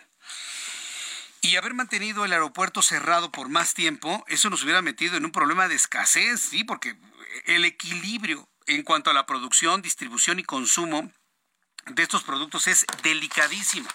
Tengo en la línea telefónica Baltasar Valdés Armentia, él es presidente de Campesinos Unidos de Sinaloa. Estimado Baltasar Valdés, me da mucho gusto saludarlo, bienvenido, ¿cómo está? Muy buenas tardes. Buenas tardes, Jesús, a la orden. Oiga, pues se convirtió en personaje de la noticia con estas eh, manifestaciones allá en el aeropuerto. Eh, ya, ya liberaron el aeropuerto. ¿Están ustedes satisfechos con lo que les ofrecieron? ¿Qué les ofrecieron? ¿Qué nos comenta don Baltasar? Eh, mira, antes que nada, este, estoy pidiendo disculpas a la ciudadanía, a los usuarios de los aeropuertos por el efecto negativo que causamos, pero finalmente este, creo que tenemos un fruto y creo que esto involucra a toda la sociedad por el, por el asunto de la economía que se hubiera visto muy afectada si no lográbamos el objetivo que era negociar precios rentables para el maíz y el trigo sorgo. En este momento también se está manejando ese, ese grano. Y la verdad, pues este, creo que vamos en el camino de la solución. Pudimos, eh, de alguna manera, nos sentamos a platicar con el gobernador del estado, con el cual traíamos eh, ciertas diferencias y pues desafortunadas declaraciones. Eh, creo que hoy hemos superado eso y hay un camino, una ruta trazada para tratar de salir de este, de este problema que pues tiene su origen en reglas de comercialización que en el futuro vamos a tener que cambiar, como es depender de los precios de la bolsa de Chicago. Sí, no, no, definitivamente yo, yo entiendo que el, hecho de que sean cupos internacionales el precio del maíz pues está afectando a muchos productores. Pero vaya, eh, la única forma de visualizar este asunto fue cerrando el aeropuerto. Mire, de otra manera, la opinión pública no hubiese volteado a ver el problema en el que están ustedes metidos. ¿Ustedes piensan que a partir de este momento van a empezar a solucionar con justicia, tener un precio justo del producto que ustedes producen? Es correcto, es correcto. Este, en este momento nosotros pudimos expresar eh, más o menos las, digamos, la, la solución al problema y ha sido tomado en cuenta por el gobernador y tuvimos también una llamada del presidente de la República con el gobernador donde le expresa eh, de forma muy abstracta, pero creo que eh, pues es, es parte de, de la confianza que le estamos creando. Eh, el, presidente le comenta al gobernador que tiene todo el apoyo para arreglar el, problema. Eh, en esos términos. Correcto. Ahora, hoy se dio una declaración importantísima del presidente de la República. Él advirtió que él no va a querer chantajes y los calificó a ustedes como conservadores. ¿A poco están ustedes ligados al, al grupo conservador del país, don Baltasar? No, no, no, yo creo que o es una mala información que él tiene o es una predisposición a aseverar cosas como esas cuando en realidad este movimiento es legítimo, eh, es una necesidad de los productores y prueba de ello es que nosotros nos hemos mantenido al margen de cualquier interés partidista. A lo mejor es eso, ¿no? Que no se suman a Morena. Tal vez eso es lo que le molesta al presidente. ¿No lo ha pensado desde ese punto de vista? Pues mira, quiero decirte que la gran mayoría de productores apoyamos eh, la, elección cuando él este, vino a Sinaloa y nos prometió precios justos. Eso nos convenció y la verdad, aunque no somos morenistas, sí apoyamos el proyecto. Y eso pues nos ha traído muy desencantados. Pero bueno, yo creo que los rounds jugados o boxeados este, ya están, hay que seguir adelante y hay que construir la solución del problema. Correcto. ¿Existe riesgo de, de, ante la falta de respuesta a los acuerdos alcanzados, ustedes vuelvan a tomar el aeropuerto de Culiacán, don Baltasar?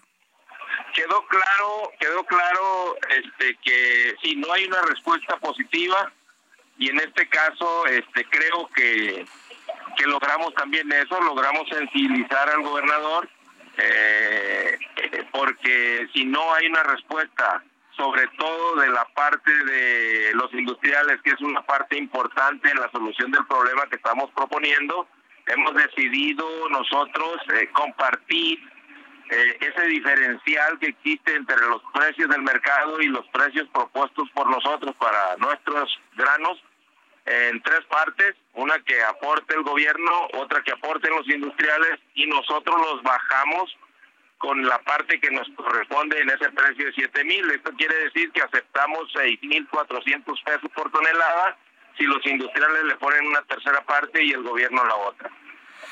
Bien, bueno, pues eh, veremos finalmente en qué para todo esto. ¿Ustedes qué, qué resultado esperan en el corto y en el mediano plazo, don Baltasar? Esperaríamos que pudiéramos, que el gobierno pudiera convencer a los industriales de apoyar, eh, eh, apuntalar ese precio que buscamos para tener la solvencia y poder continuar en la producción de granos.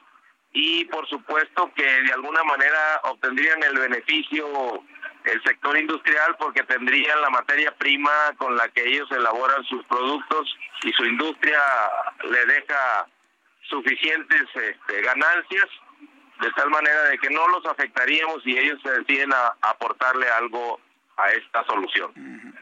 Bien, pues estaremos nosotros muy atentos aquí en el Heraldo Radio en el centro del país.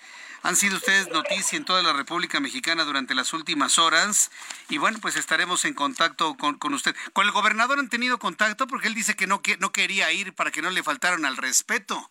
Pero bien con, ¿Todo bien con el gobernador?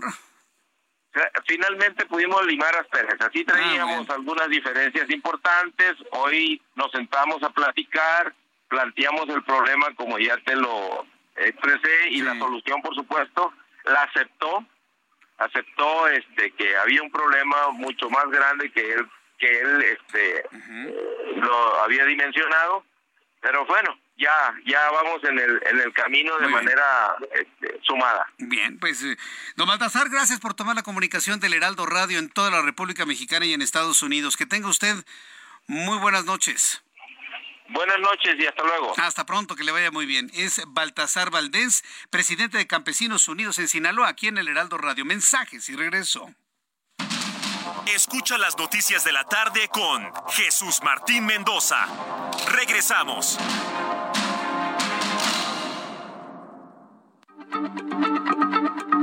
Heraldo Radio, la H se lee, se comparte, se ve y ahora también se escucha.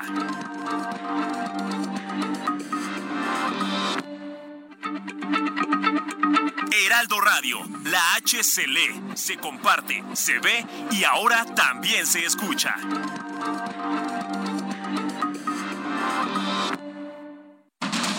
Continúa Heraldo Noticias de la tarde con Jesús Martín Mendoza.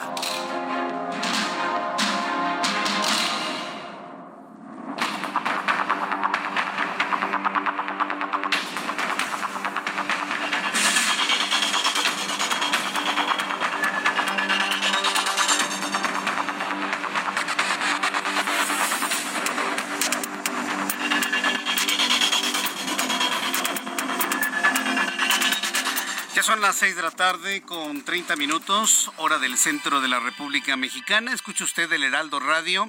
Yo soy Jesús Martín Mendoza con toda la información el día de hoy y le anuncié más temprano.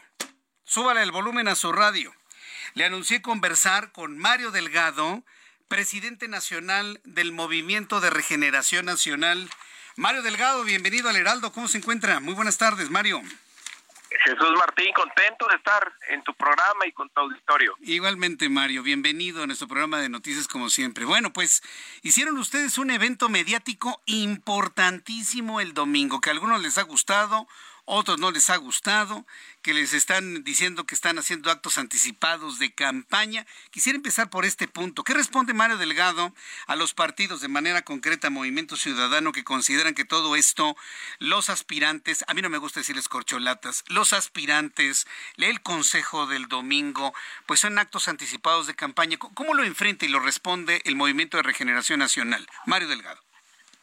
Mira, Jesús Martín, los partidos políticos tenemos la facultad constitucional de organizarnos y de la autodeterminación. Entonces fue un evento del Consejo Nacional, que es la máxima autoridad de nuestro partido, integrada por 350 compañeros y compañeras, que pues el Consejo tiene la capacidad de mandar líneas de organización para todas y todos los militantes. Y el Consejo decidió que necesitamos empezar a organizarnos para garantizar que la transformación que ha iniciado nuestro presidente nos dure muchos años. Y para eso eh, seleccionó a cuatro compañeros. Dijo, vamos a invitar a Marcelo Ebrard, a Claudia Sheinbaum, a Dan Augusto López y a Ricardo Monreal a que eh, participen para seleccionar a alguien que coordine esas tareas, esos trabajos. Y como hemos tenido una alianza muy exitosa con el Partido Verde y con el Partido del Trabajo, pues invitamos a que ellos puedan participar. Como siempre, nosotros decidimos las cosas por encuestas, más que nosotros, la gente es quien decide, es quien manda. La encuesta pues simplemente es el instrumento para conocer la opinión. Y lo que verás a partir del lunes pues son recorridos que tienen como objetivo esa tarea encomendada, difundir los logros, despertar eh, pues la conciencia de la gente, eh, tener asambleas informativas, tomar protesta a, los defensores de la cuarta transformación, en fin, son tareas organizativas de nuestro partido. Esto lo hemos hecho, Jesús Martín, en 23 eh, procesos electorales para gobernador, es decir, lo hemos hecho con anterioridad.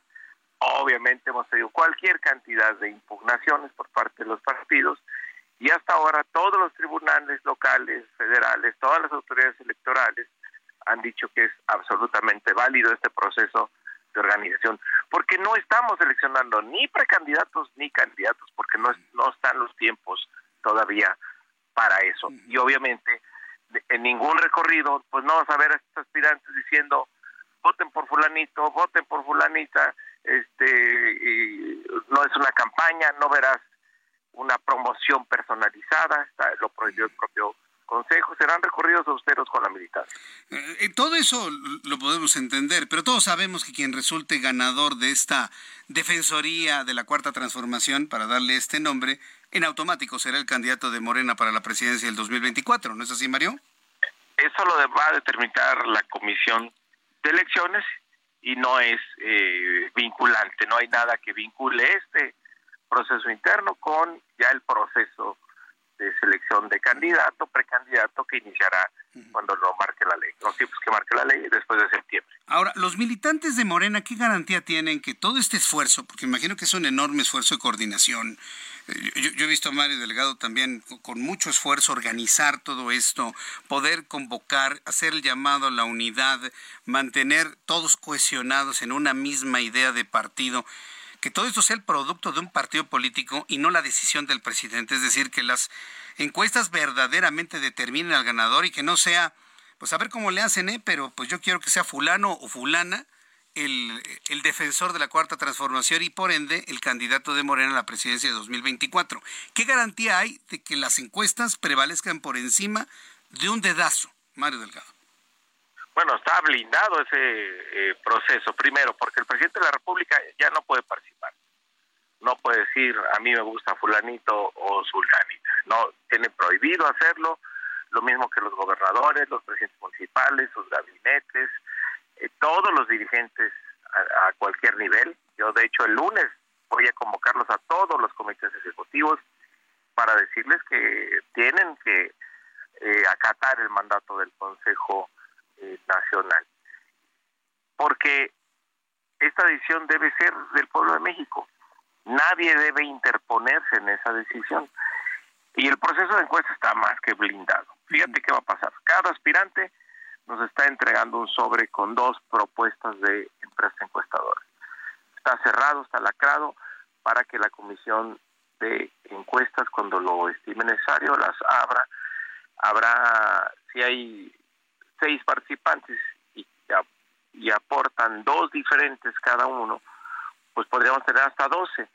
Esas doce se van a meter a una tómbola y van a salir cuatro. Esas cuatro van a acompañar al ejercicio de Morena, un ejercicio que será además muy transparente porque será en urna simulada. Se dará una boleta a la persona, eh, tachará en secreto a quien es su favorito, lo depositará en la urna en los la gente que vaya a campo a levantar las encuestas pues va a ir acompañada de representantes de los aspirantes entonces pues imagínate va a ser el encuestador el representante de la comisión de elecciones y seis representantes de los aspirantes para que no haya duda al día al, al inicio de la jornada se levanta un acta al cierre de la misma otra se cuenta el número de folios el número de cuestionarios y al final la comisión de encuestas eh, contará pues todos los cuestionarios y pues se darán, se darán a conocer los resultados el 6 de septiembre. Es decir, más blindaje no se puede. sí, yo, todos confiamos en que haya un blindaje efectivo en ese sentido, porque si no, pues el mismo partido viviría una, una crisis y esto no se blinda, por supuesto. Ahora, los dirigentes del Movimiento de Regeneración Nacional de todo el país, ¿cómo se blindan de filias y fobias, no? Porque pues evidentemente Mario Delgado o Citlali Hernández tienen algún favorito. ¿Tiene Mario Delgado algún favorito de entre los seis? No puedo tenerlo, Jesús Martín. No, no puedo tenerlo porque lo más importante para nosotros es eh, que nos mantengamos unidos y tiene que haber transparencia, tiene que haber piso parejo, tiene que haber eh, igualdad de circunstancias de todos los participantes. Si nosotros nos inclináramos, entonces estaríamos tratando, fíjate, de imponer nuestra voluntad sobre la del pueblo de México y eso es una traición al movimiento. Entonces, por supuesto que debemos ser institucionales, estamos aprendiendo esta nueva cultura política que es la que impulsa el presidente de tenerle confianza al pueblo y de respetar sus decisiones. Bien, bueno, pues estaremos atentos de cómo se va dando este proceso. La idea de los del financiamiento de cinco mil pesos tope en, cuentas individuales para cada uno de los seis aspirantes, ¿fue idea de Marcelo Ebrard o es idea del partido? Yo, yo traigo esa duda, ¿quién fue primero en proponerlo y quién lo secundó? propuso, no, no, no, a ver, es una propuesta de Marcelo Ebrard que estamos eh, analizando. Que está buena, ¿no? En principio, ¿no? Dentro de la ley. Sí, suena bien, suena bien, eh, pero estamos ya con los abogados dando varias opciones.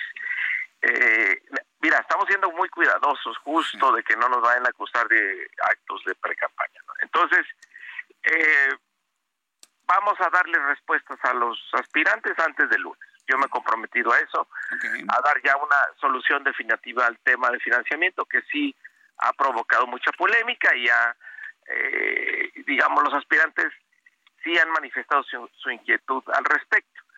Entonces, eh, tendremos una respuesta oportuna para que arranquen sus recorridos con toda tranquilidad el próximo lunes 19. Correcto. Bueno, entonces para el lunes sabremos finalmente qué va a pasar con esta propuesta de los cinco mil pesos por militante o como tope de cada aportación. Sí, para dar claridad a los, los aportes, porque de repente pues, aparecen bardas, aparecen espectaculares en toda una autopista que luego uno no sabe de dónde vienen, ¿no, Mario Delgado? Sí, o, eh, o tomamos esa propuesta o hacemos una alternativa, pero les daremos respuesta oportuna eh, antes del lunes. Bueno, correcto. El lunes, entonces, muy atentos de esta información. Mario Delgado, muchas gracias por tomar la comunicación del Heraldo Radio en esta oportunidad. Muy agradecidos, Mario. No, hombre, al contrario, gracias a ti. Jesús Martín, estoy siempre a tus órdenes. Un fuerte abrazo. Gracias. Hasta pronto. Es Mario Delgado, líder nacional del Movimiento de Regeneración Nacional.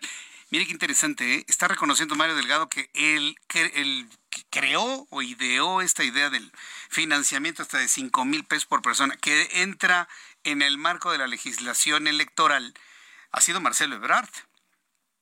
Lo están analizando, no le han dado todavía luz verde como tal, y el próximo lunes se informará si es ese esquema o uno alternativo el que se plantee para que los aspirantes, insisto, no corcholatas, los aspirantes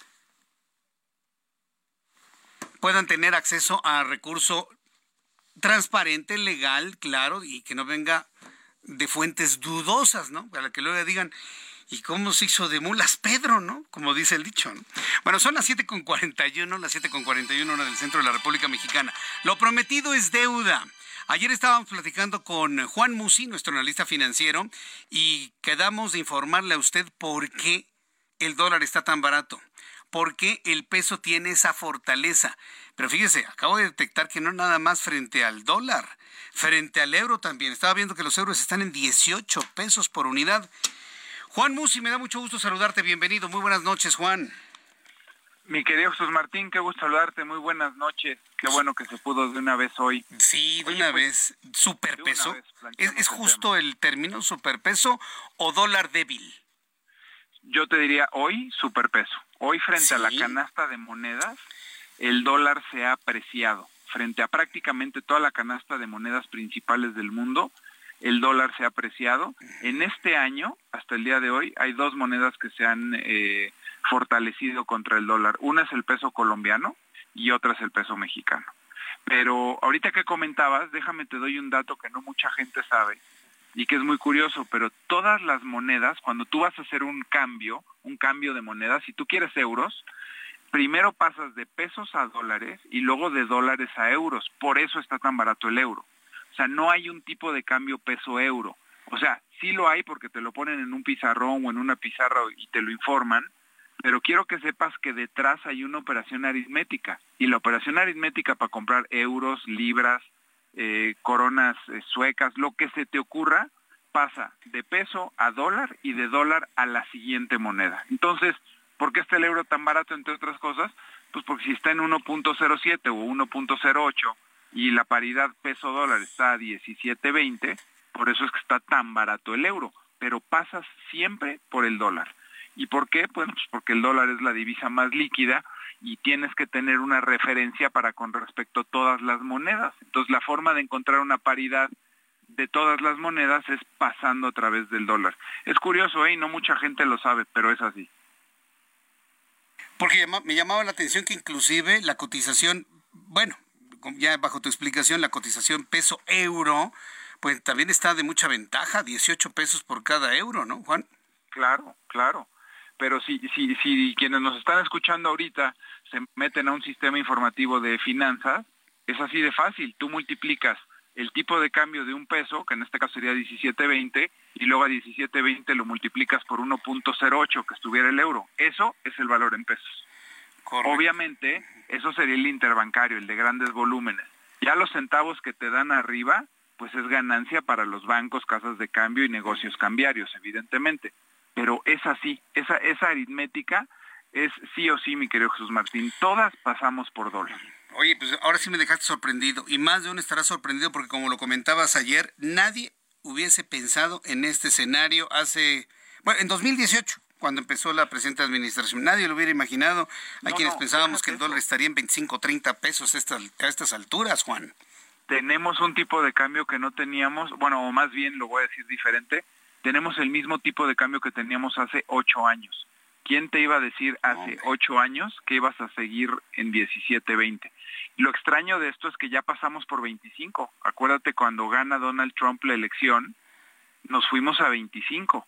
En aquel eh, sería un, eh, un, octubre o noviembre del 2016 pasamos por 25 y luego mucho tiempo, incluso cuando entra Trump a la presidencia y solía amenazar pues que nos iba a quitar el Tratado de Libre Comercio, que iba a ser el muro, etcétera, etcétera, estuvimos mucho tiempo arriba de 22 pesos, ¿no? Pues mira, ocho años después tienes el mismo tipo de cambio y la explicación es relativamente fácil. Al final el peso se rige por oferta y demanda. ¿Qué está pasando? Que están entrando muchísimos dólares. Y te voy a dar un dato que también nadie o muy poca gente sabe. El exceso que estamos recibiendo hoy por remesas, que a mí me cuesta trabajo encontrar una explicación cómo es que se triplicaron. O sea, el promedio histórico era de 20 mil millones de dólares anuales. Hoy recibimos más de 60 mil millones de dólares anuales. Ahí tienes, digamos que un superávit de 40 mil.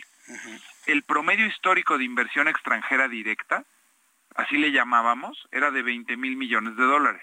Hoy tenemos un fenómeno que se conoce como el nearshoring, que es ubicarte en México para estar cerca de la potencia que es Estados Unidos. Nearshoring quiere decir eh, ubicación cercana. Y eso nos ha dado 20 mil millones extras, es decir, de 20 mil a 40 mil. Entonces, nada más esos dos conceptos, Jesús Martín, remesas y nearshoring, nos están dando 60 mil millones de dólares que antes no nos llegaban. Ese es un buen dato, ¿no? La cantidad de dólares que han entrado. Juan, yo te quiero agecer mucho este análisis aquí en el Heraldo. Nos escuchamos el próximo este martes. Termino, ¿eh? Nada más con este dato termino. En inversión financiera, a pesar de las tasas de interés como están, se han ido dinero. O sea, eso de que es la tasa de interés, eso no cuenta. Es lo otro que te dije. Bien, Juan, pues eh, la verdad, yo estoy que no lo puedo creer. Así de, simple y así de sencillo. Que no lo puedo creer. Yo creo que ni el presidente se lo hubiera imaginado. Así de no, y hay muchos sectores de la economía que ya lo están padeciendo. Los extremos no son buenos. o sea, estar en 17-20 está matando a muchos sectores de la economía y desde luego pues también a muchos receptores de remesas. Así es, concretamente exportadores. Hablamos de ese fenómeno y el efecto de la exportación mexicana, un dólar tan barato para el próximo martes, mi querido Juan. Me dará mucho gusto, claro que sí, mi querido Jesús Martín. Como siempre, te envío un fuerte abrazo y de verdad, gracias. ¿Tu cuenta de Twitter, por favor, Juan? arroba Juan S. Musi, con el gusto de poder estar en contacto con ustedes. Abrazo, Jesús Martín. Muchas gracias, Juan, que te vea muy bien. Hasta pronto. Juan Musi, con eh, este análisis del superpeso, no dólar débil. Hoy Juan Musi habló de un peso fuerte. Son las 7.47. Raimundo Sánchez Patlán, me da mucho gusto saludarte. Bienvenido. Mi querido Jesús, un gusto para mí estar contigo y con tu auditorio. Su director editorial del Heraldo de México. ¿Qué investigaste, qué analizaste en esta ocasión, en esta semana, mi querido Ray? Pues fíjate que, hay un desafío, lo que está viendo el periscopio, es un desafío abierto al Instituto Nacional Electoral y sobre todo a la ley eh, por parte de, de Morena, que, bueno, siguiendo la instrucción del presidente López Obrador, pues está estableciendo sus propios tiempos electorales para la selección de su candidato o candidata presidencial en 2024. Eh, a grandes rasgos, Martino, como pues, sería el clásico, el partido eh, está aplicando a pie juntillas aquella cantaleta de que no me vengan con que la ley es la ley. Y te voy a explicar por qué. Porque la Ley General de Instituciones y Procedimientos Electorales, en su artículo 226, apartado A, establece que eh, en el caso de los procesos electorales federales en que se renueve el titular del Poder Ejecutivo y las dos cámaras del Congreso de la Unión, como va a ser en 2024, las precampañas darán inicio en la tercera semana de noviembre del año previo al de la elección y no podrán durar más de seis, de 60 días. Estamos hablando, pues, de que van a iniciar en la tercera semana de noviembre. Y, pero bueno, en Morena, Morena, por voluntad del jefe de jefes es decir, del presidente, pues sus corcholatas desde, pues prácticamente desde ayer empezaron a registrarse ante Morena como aspirantes para iniciar precampañas el próximo lunes con miras a que el 6 de septiembre su nombre resulte ganador. De hecho, eh, Jesús Martín, amigos del auditorio, ninguna autoridad facultada podrá fiscalizar su financiamiento y gastos, pues el dirigente de Morena, Mario Delgado, eh, pues ya eh, explicó que no les van a dar dinero precisamente para que el INE no se meta a ver este asunto de dónde obtuviste la lana, cómo la estás gastando. Entonces, para evitar eso, pues no les van a dar lana del partido. Y pues, ¿de qué estamos hablando? Pues de que les abren la puerta a que la lana fluya en los famosos sobres amarillos que tanto gustan a esta administración. Ahora hablábamos del financiamiento, dice Mario que el lunes ahí van a tener ya Bueno, a petición de Ebrard, ¿no? Sí. A petición de Ebrard, que hoy en la mañana aquí en el Heraldo Radio, en el programa de, Mario Maldonado. Sí, lo reveló aquí reveló aquí en Heraldo Televisión y bueno, hay esta presión para que se, se fiscalice este dinero que van con, con, el que van a financiar sus campañas, pero entre que son peras y lo que son manzanas, entre lo que dice la ley y lo que dictan las polainas del Ejecutivo, hay más de 140 días de diferencia, que significa una ventaja kilométrica, Jesús Martín, en tiempo de proselitismo y carretadas de dinero en perjuicio de los partidos y aspirantes opositores, eh, pues que se van a tener que ceñir a los tiempos legales. Pero sobre todo, Jesús Martín, es una aplastante violación a la legalidad, promovida, solapada y protegida por quien juró respetar y hacer respetar la ley, pero más grave que eso, Jesús, quien debería estar denunciando y sancionando eso parece pues hasta ahora no darse ni por enterado. Estamos hablando del INE y su presidenta eh, Guadalupe Tadei, sí, quien todavía el martes al salir de esta reunión que tuvieron los consejeros electorales con el presidente López Obrador dijo pues que ella confiaba en la palabra del presidente López Obrador en que iba a respetar al organismo y no se iba a meter en la elección cuando está haciendo todo delante de sus ojos y ella dice pues no darse cuenta o ella todavía al parecer no se está dando cuenta y, los otros consejeros que no se dan cuenta, ¿no? No, hay, hay, algunos consejeros sí lo, sí lo hicieron eh, eh, notorio en la reunión con el presidente López Obrador. Incluso él les, les dijo que no estaban eligiendo un candidato presidencial, que estaban eligiendo un coordinador de defensa de los comités de la 4T. Este rollo ahí, estos eufemismos que se, que se que usan. Pero bueno, eh, en todo caso están perdiendo, van a perder el INE, la legalidad en México y la equidad de la contienda para 2024, Jesús Martín, si de, continuar y de no haber pues un pronunciamiento claro de las autoridades electorales que van a ver, espérense, esto no lo marca la ley.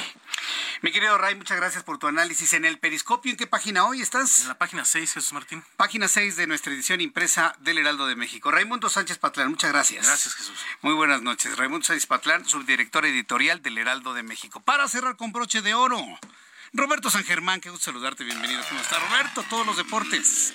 ¿Qué tal, qué tal, mi querido Jesús Martín? Buenas noches. la energía y, cerrar, pero con energía. Y, buenas noches a la gente que nos sintoniza. Pues aquí tenemos a la selección mexicana. Eh, escasos ocho minutos tiene su duelo contra el equipo de las barras y las estrellas. pues yo creo que sí. Diego Coca está diciendo que ya todo el mundo lo quiere correr, que no es culpa de él. ¿no? Diego Coca. Pues tenemos Copa ahora. Todavía tiene chance de Nations League. Ya ganó Canadá 2 a 0 a Panamá. Ahorita México se enfrenta a Estados Unidos. Puede ser el primer descalabro en los últimos seis partidos México no le ha podido ganar a los Estados Unidos y pues se ve complicado porque pues también el material humano que tenemos de repente da mucho de qué hablar. Entonces, complicado, verano peligroso para este hombre, ¿eh? Nations League y la Copa Oro. Entonces, no sé si Coca vaya a terminar. Yo mira, algo me llamó mucho la atención y me enteré el otro día los contratos de Duilio Davino. Dicen que firmó por tres meses en la federación. Se andan rumorando cosas así. Oye, un contrato de tres meses, pues como que no quieres mucho a lo que está. Entonces, eso fue de chismes y ya sabes, ¿no? Pero, quién sabe quién sabe cómo, se esté dando las situaciones ahí adentro. Pues si vimos lo del América, que hasta hoy tienen entrenador, faltando 15 días, ¿no? Y todo el mundo no quería venir. O sea, todo un desastre, pues si son los mismos que manejan a la selección, los mismos que manejan en lo que sería el América, es el mismo dueño, estuve el desastre que hay. O sea, sí, sí creo que hay ya Juan Carlos Rodríguez, este, ahora sí, que llega a tomar el puesto de comisario en la Federación Mexicana de Fútbol, pues a ver si hacen algo para arreglar esta, esta cuestión, porque realmente no se le ve ni pies ni cabeza este proyecto, ¿eh? ¿A qué hora es el partido? a las 8. Ya a las 8. Ah, ya en unos minutos más. Ahí está la gente, ya estamos viendo aquí unos monitores, ya están ahí. Es en Las Vegas, un super estadio, el estadio de los Raiders. ¿Conoces el estadio Ese de Las no, Vegas? Lo, no lo conozco, eh, no lo conozco. Conocí el, de los Rams en Los Ángeles. ¡Wow! ¡Qué estadio! Y este también es una maravilla, ¿eh? Debe estar, digo, para estar en Las Vegas debe ser una chulada de, escenario, ¿eh? Sí, sí, está padrísimo. Ahí va a ser. Y mira, lleno de mexicanos, ¿eh? Imágenes que están llegando al Heraldo, acá, ¿no? Mira este norteamericano. México norteamericano, ¿no? Sí, ya nació allá. Sí, ya, sí, con la, bandera de los Estados Unidos como capa. Pues ya, es el norteamericano. Pues. Pronóstico de marcador México-Estados Unidos. Mira, va a ser benévolo. No va a ser como tú que les vas a poner cuatro estrellas. Este, le va a poner un empate. ¿Un empate a uno? Yo creo sí. Un empate a uno, ok. Pierde México 3-0. Ah, espérate, no estás tan gandalla. Pues estamos chupando tranquilos. No, pues precisamente porque estamos chupando tranquilos, le pongo 3-0 y no 6-0. qué bueno que no estás tomando. un, un, Diego. Muchas gracias, querido Roberto. Nos vemos mañana y lo platicamos. Sí, sí, sí. Robert San Germán con toda la información deportiva. Ya nos vamos. Mañana televisión, 2 de la tarde, canal 8.1, 161 de Sky HD. Soy Jesús Martín Mendoza en la radio, 6 de la tarde. Hasta mañana. Buenas noches. Esto fue Heraldo Noticias de la tarde con Jesús Martín Mendoza.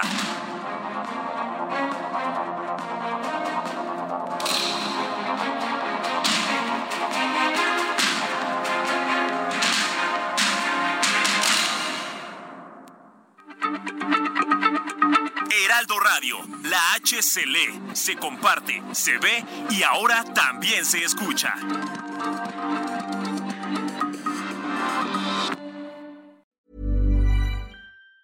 Summer's just around the corner, so give your body the care it deserves with Osea's best-selling Andaria algae body oil. Created by infusing Andaria seaweed in barrels of botanical oils, it leaves skin silky soft and glowing. Plus, it's clinically proven to improve elasticity and deeply moisturize without feeling greasy. It's safe, clean, vegan skincare. Get 10% off your first order at OseaMalibu.com with code GLOW, plus free shipping on orders over $60.